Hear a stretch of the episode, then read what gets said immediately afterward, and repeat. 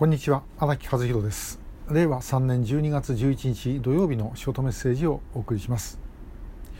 で、えー、今日お話しするのはですね、えー、昨日のちょっと続きみたいな話なんですけども YouTube のコメントの中にもちょっとありました、えー、この情報が弱点であってもそれで体制が変わるかどうかっていう問題、えー、お考えの方も当然おられると思いますその話をしようと思います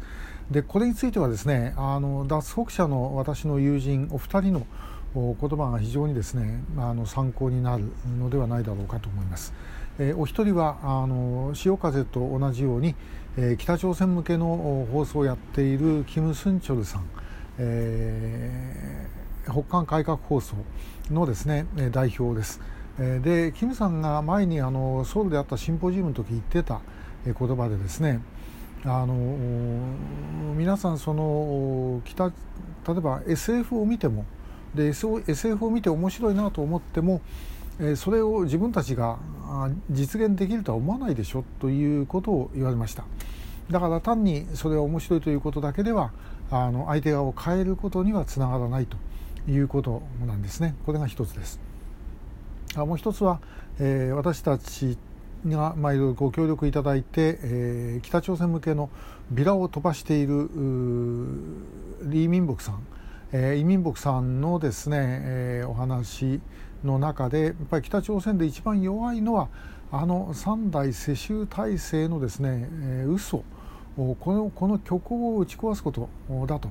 いうふうに今言っておられました。でこれもですねやっぱり非常に参考になったことですねで、えー、何どういう情報を入れるべきか、えー、というのはこれあのかなり大事な問題であることは間違いがありません。でやはり潮風に妨害が来るというのは北の情報そして、まあ、ご家族の声、えー、というのが、まあ、あの日本柱みたいなもんですから、え、そういうものに対してあの向こうは嫌なんだと思いますけどもやはり、え、向こうが絶対に否定えまあ、あの否定できない、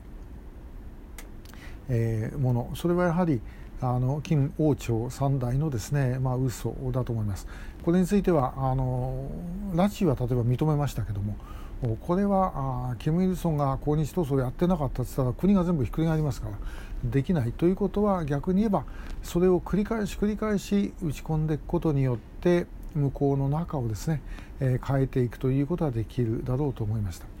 あの冷戦が終わる頃東ヨーロッパとかそれからソ連に留学していた、えー、留学生が相次いで亡命するという事件がありました。でその中の一人の言葉でですね、あのまあ、非常に印象に残っていることがあります、えー、北朝鮮あのから東ヨーロッパポーランドだったかな行ってですね。で、えー、当然キム・イルソンはもう自分の国の中でも世界中の人民が仰ぎ見てるんだというふうに教わってきました。だからやっぱりみんなですねそう思ってるんだろうと思って言ってきたら全然話が違うと。で、えー、自分の国の大統領を批判するということだってちょっと想像もしてなかったのに、えー、キム・イルソンにも批判的なことを、まあ、言うとで最初は頭にきて喧嘩になったけどもそのうちなんか自分が、えー、なんかもうバカ扱いされているということに分かったとでそれが結局亡命につながっていくということですね。えー、これあの日本でもかつてあの旧軍で、えー、捕虜になることは、まあ、恥ずかしいことだというふうに、まあ、教えていたと、まあ、それはそれで一つちょっと、まあ、あの理由があったんですけどもただ捕虜になったらどうするかということについて教えていないから。でそうするとですねなってしまった後であのどうしたらいいか本人が分かんなくなる。でそのそこで倫理観やなんかブツッと切れちゃってで場合によってはあの敵側に協力をするようになるという話を聞いたことありました。これ私のあの大学の時のにですね授業で、えーまあ、ある先生があのいやなんかその敵の爆撃機に乗っかってってあそこが爆撃目標だって言った捕虜がいたという話も聞きました。これ本当かどうか分かんないんですけどね。でも確かにあの自分のこう思考の範囲を超えてしまうと人間って全くですねあの別の行動をするようになるということはあります。ですから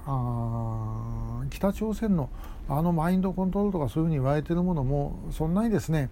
あの硬いものではないというふうに思った方がいいです。でしかもそれもともかくまた虚構ですから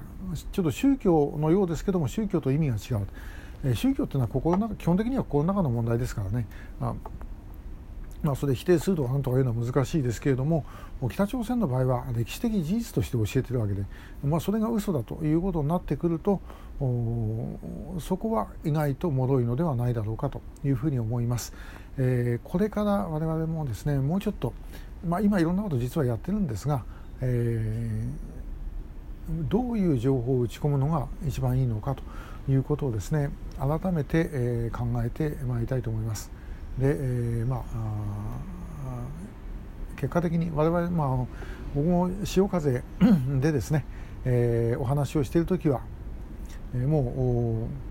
うあくまで、えー、その自分でこう喋ってる言葉がたま